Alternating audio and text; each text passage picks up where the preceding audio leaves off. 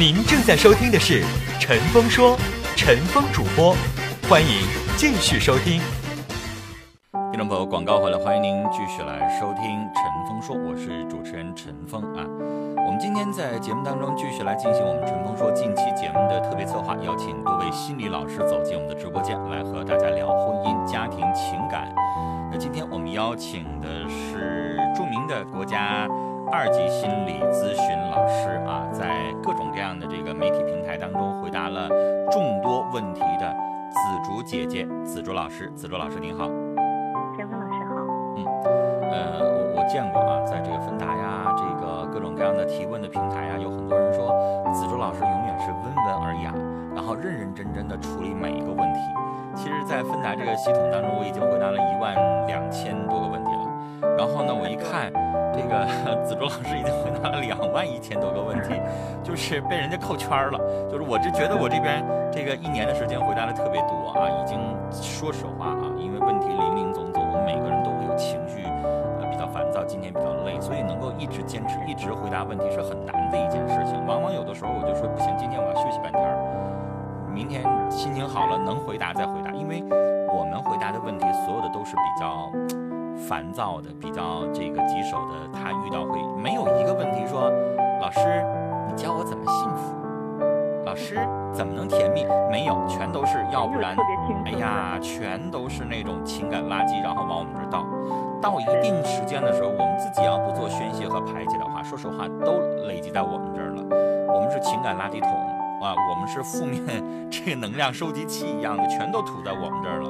我们要通过心理疏导，通过这个心理督导啊，然后呢，把我们的很多的东西相互之间排解出去。是这样的。您回答那么多问题，你就没有特别烦躁的时候？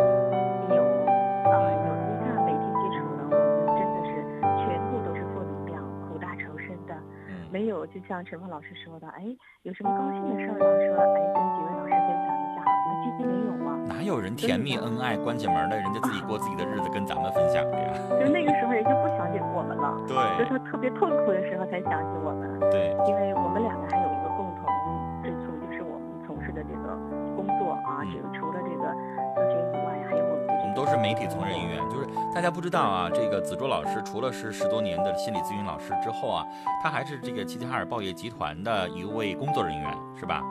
我就不说具体的这个 这个工作岗位了，他是一位媒体的从业人员，跟我一样，每天我们还有采访啊，还有很多的任务。然后呢，紫竹老师是在业余时间来接待的，是吧？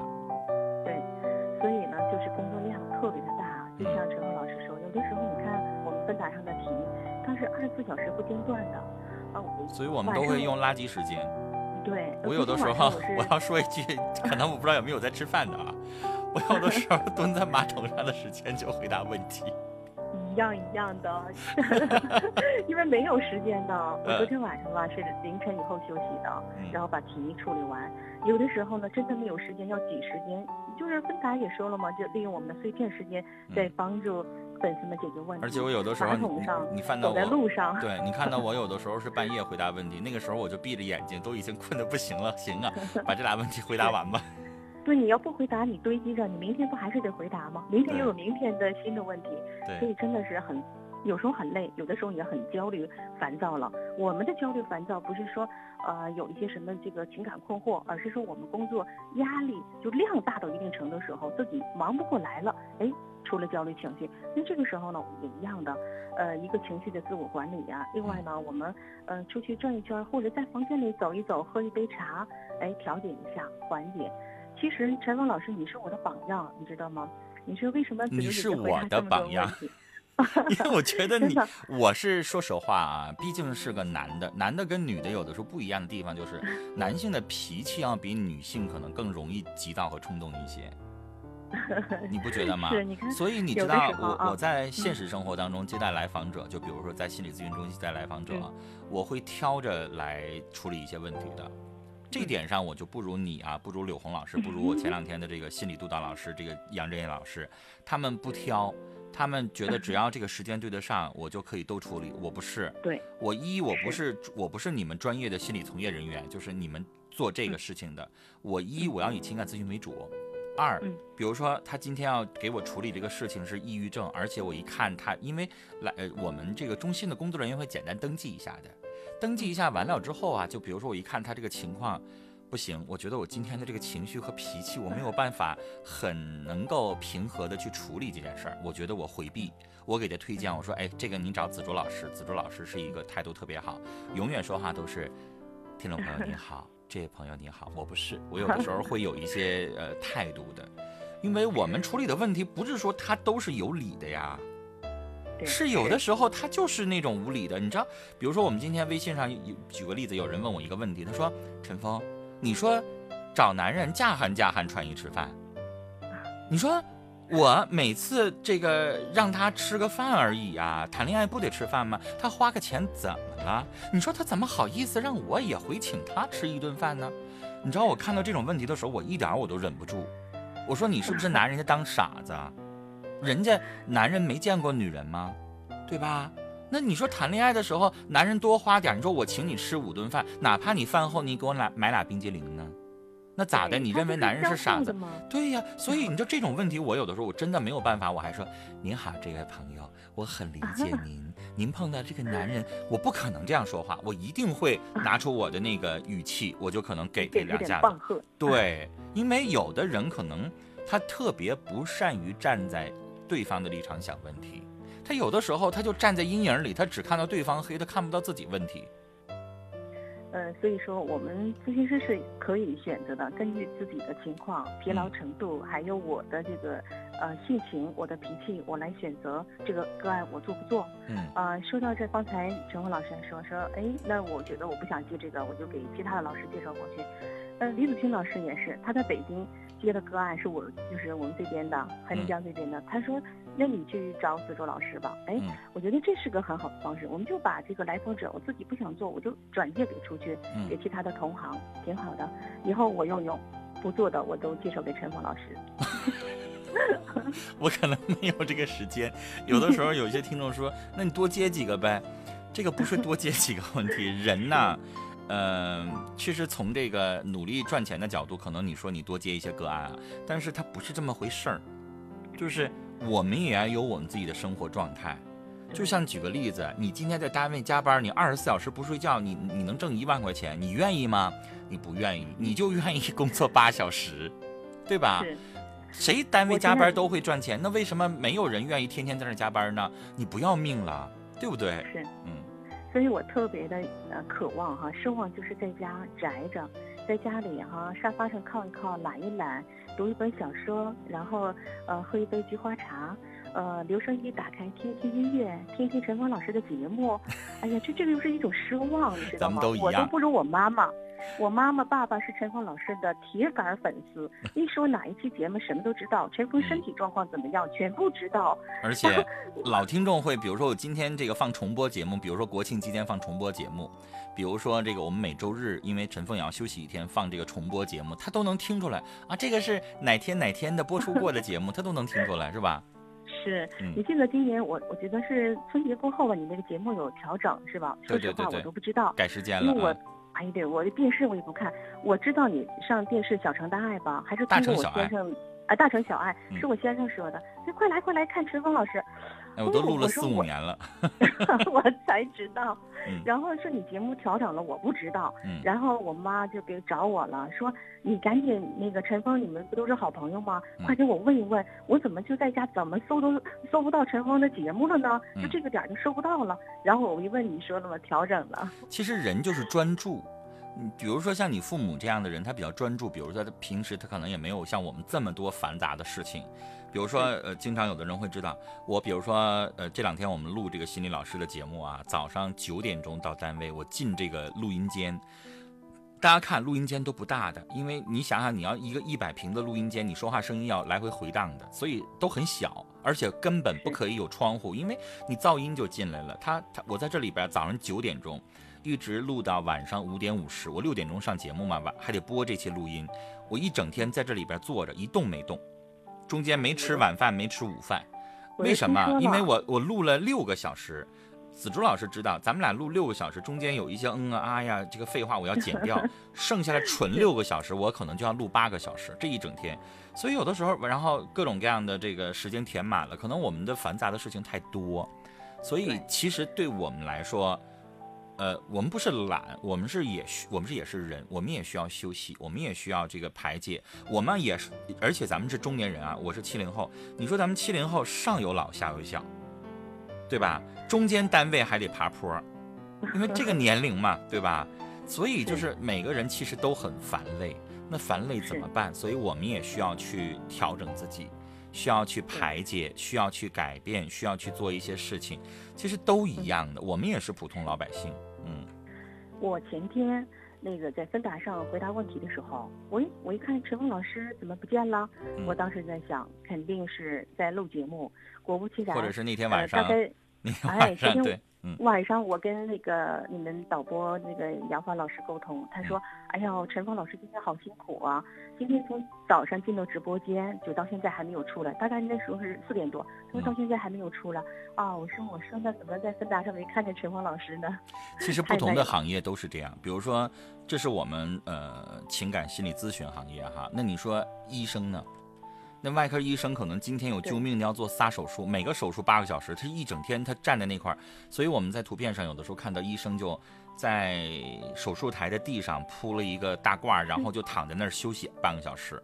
你想想，我还坐在这块录音，我们现在动的是脑子，动的是嘴，但是人家外科手术医生那个手指头稍微哆嗦一下子就完了，所以其实每个行业都很不容易。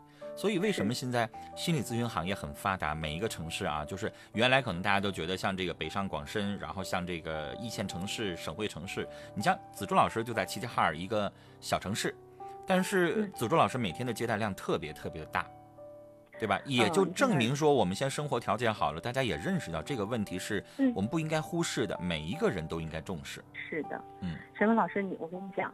九九年我开始做心理咨询这个行业嘛，嗯，在那个年代的时候，很多人会说，哎，你这个怎么可以？这这个能当一个职业去干吗？哈，嗯，呃，还有的就是我记得就是九九年刚做的时候哈，有的人来咨询，有有个女士戴着口罩进来的，嗯，从这个做咨询到咨询结束走，她这个口罩都没有摘下来过，就是不想露脸儿，哎，对，不想露脸儿。然后还有的戴着墨镜进来。啊，然后走的时候也是不摘这个墨镜，因为早期有的人会认为说我有心理问题要咨询，好像就会被人误解说我有精神病。啊，对，是这样的。到现在我们大家知道了，所谓的你像情感啊、婚姻为情啊，这个比如说呃离婚啊、外遇啊。包括夫妻的一些性生活的性心理啊，包括夫妻中年危机，比如说七年之痒平淡了，我们应该去怎么样去化解这个危机？怎么样去两个人去提高自己啊？包括有一些全职家庭主妇，呃，闺蜜圈子都是一些打麻将的阔太太，然后她可能也需要去成长啊，固定的去请一位心理老师啊。所以现在大家越来越认识到这个问题了，心理咨询实际上是什么？是找一个比你有经验。啊，比你会分析，然后帮助你来做一个调节。其实我们广播电台的这个所有的情感谈话节目，也都是在不断的通过聊天的方式，然后去解决。只不过我们是碎片化的，比如说我是一基本上七到八分钟接一个电话，而一般我们在中心去接访的时候，至少要五十分钟左右，然后处理。对，一般情况下是五十分钟，有的时候还会更长，而且还不是说这五十分钟这一次就完了，你还要再来。还要根据你的行为模式给你建立一个档案，我们要不断的分析，不断的回访。是这样，嗯，所以说这一天，你看我，比如上午接待两个来访者，我按每个人一个小时来计算的，然后中间呃洗手间回来，呃还得跟这个患者的家属反馈一下啊。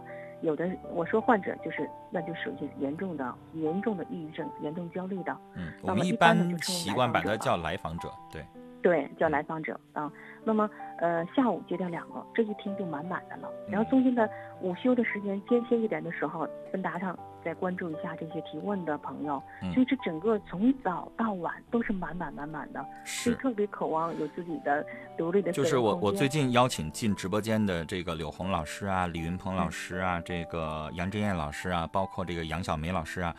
呃，这几位老师约的时间都提前两三天，这个甚至是有两天没理我，我还觉得是不是怎么了？然后告诉我，因为那天我联系他的时候是星期六，嗯星期六、星期天最忙，早上八点，他那位柳柳柳红老师，他说话是那种柔柔弱弱。如果你要见到他的话，嗯子竹老师，他特别漂亮，他让你一看就是一个。呃，比如说外表是那种，他是七零年的一位老师，哎呀，不好意思，柳红老师 透露你的年龄了，但是他看起来就像一位三十岁的年轻的柔柔弱的女孩儿。哦，因为我们做这个行业，比如说你长得漂亮，然后你说话的声音好听，然后你温婉，本身就会受到来访者的青睐。嗯，然后你的知识又特别的全面，然后又特别的会保护我们，所以我就觉得我要是女性，我就会特别喜欢那样的老师。当然，我要是是男性，可能我也会愿意有的时候有一些东西就说，说实话，这个行业是女性老师要比男性老师更受欢迎一些。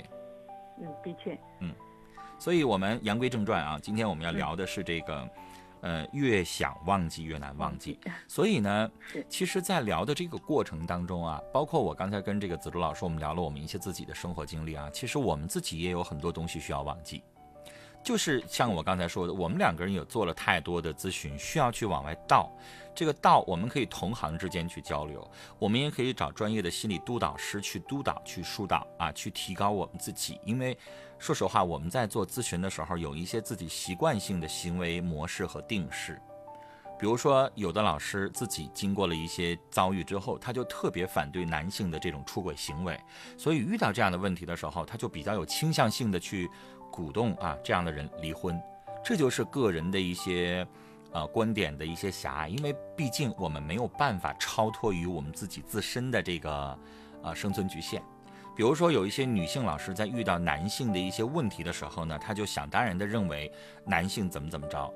男性老师有的时候在处理一些女性的思考的行为的时候也容易这样，所以我们所有人都需要去排解，然后慢慢的走出我们这个思维定式，是吧，老师？是这样的，其实我们作为咨询师呢，必须客观中立，呃，不要把自己的个人感情掺杂进去。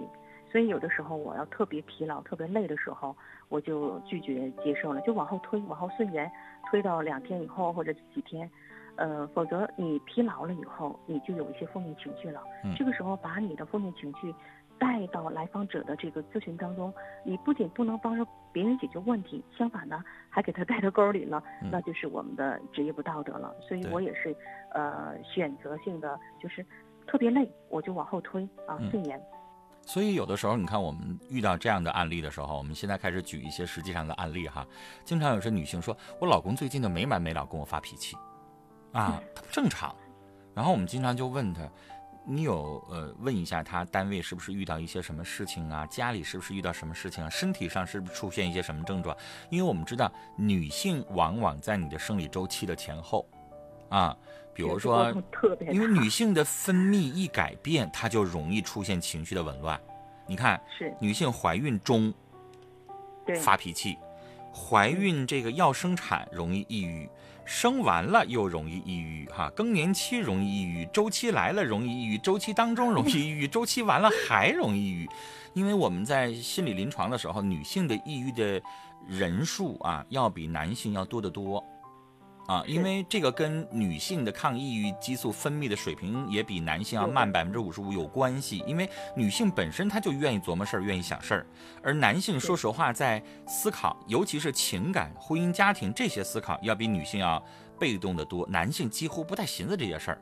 你看闺蜜凑在一起，动不动我老公怎么怎么地，我老公今天做这事儿，我老公做了那事儿。男人很少凑在一起会说，我老婆今天做了这个，我老婆。男人不会聊这些事儿。是，嗯，男人还是粗线条一些，女人还是比较细腻。对所以您的这个接接待来访的案例当中啊，就比如说这种嗯经常难以自拔的时候，您遇到这样的案例，会给他们怎么样的去处理呢？呃，首先也是先让他们把负面情绪把它倒出来，嗯，倒出来之后，我们才能帮他更好的梳理。梳理之后呢，呃，我们更多的是引导他啊，让他自己获得一个清晰的答案，而不是我作为咨询师就告诉他你该这样做，你该那样做，呃，这就不是一个好的咨询了。其实就像我在接这个广播电台的节目当中的时候，嗯有的人问我说我该不该离婚，我说这个判断不能我给你下，我没有这个权利。这个责任太大了，那是你的生活，需要你自己下这个决定。但是我可以告诉你，你离婚，你将面对一个什么样的状况？你再找是什么样？你再找二婚会不会藏心眼儿？你再找重新再审查是一个什么样的状态？结婚是有成本的，对吧？然后你不离婚，那你要面对什么样的状况？有一些事情你要忍，有些事情你要妥协，有一些事情也要看看是不是我们自己也导致了这个问题。就比如说啊，如果我们冲动一点认为，比如说现在有一位女性打来直播间电话来说，我老公打我，啊，然后呢，这个我们问是什么状况？是我老公喝酒了，喝酒完了之后打我，啊，然后呢，我有一次开个玩笑，我说呢，我给你开开一个这个这个含的这个液体啊，然后你回去含。其实这个是从一个笑话当中来的，但是这个笑话是一个心理咨询案例啊，就是讲一个女人，然后也是讲她老公啊喝完酒，然后呢每次她都挨打，每次她都挨打，然后那位心理老师说，来，女士，我给你开一瓶药，这个药呢你就当做是漱口水，你别咽下去，你把它含在嘴里，一定要含住了啊，然后呢 这个达到一样的什么程度的时候，你再吐掉，然后这位女士就听了这个老师的。啊，只要她老公一喝酒了，然后呢，她就进门的时候就把这个漱口就这种药这个水就含进去了，含进去了。完了，等到她老公睡着了，然后她就把这个水吐了。然后过了一个月啊，她又来复诊了，问这老师：“你这个药太好使了，怎么就这个我一含，然后她就她就不骂我也不打我了？然后我们俩就相安无事。然后您这什么水啊？我也推荐给我闺蜜用。然后这个大夫说就是普通纯净水。所以你现在需要的药物是什么？是闭嘴。对。哎，所以所以你看你挨打，你就没没认识到是因为你 人家人家那时候已经喝完酒了，什么都不懂了，你还惹乎人家？对，所以这就是一个很现实的案例。是，就是你你一阵的说，你一阵的唠叨，你就是我们叫刺激嘛，就是你刺激了他，你给他一个刺激源，他当然就要打你，他要爆发。因为他喝了酒，他不是平时一个完全行为能力人。对。他喝完酒就人那个那有点飘，啊，他高度兴奋，这个时候你应该做的是安抚，安抚，安抚。首先你安抚他，另外你自己也要安静，你就躲他，你就哄他睡觉。躲都躲不及呢，你还去迎面而上。对，但是有一些女性她认识不到这个问题，她就说你凭什么打我？你怎么怎么地？我怎么就不能说你了？嗯，因为男人有的时候喝完酒之后他也话多呀，是啊，他而且他说话有的时候用咱东北话说，有的时候他嘴巴浪叽呀。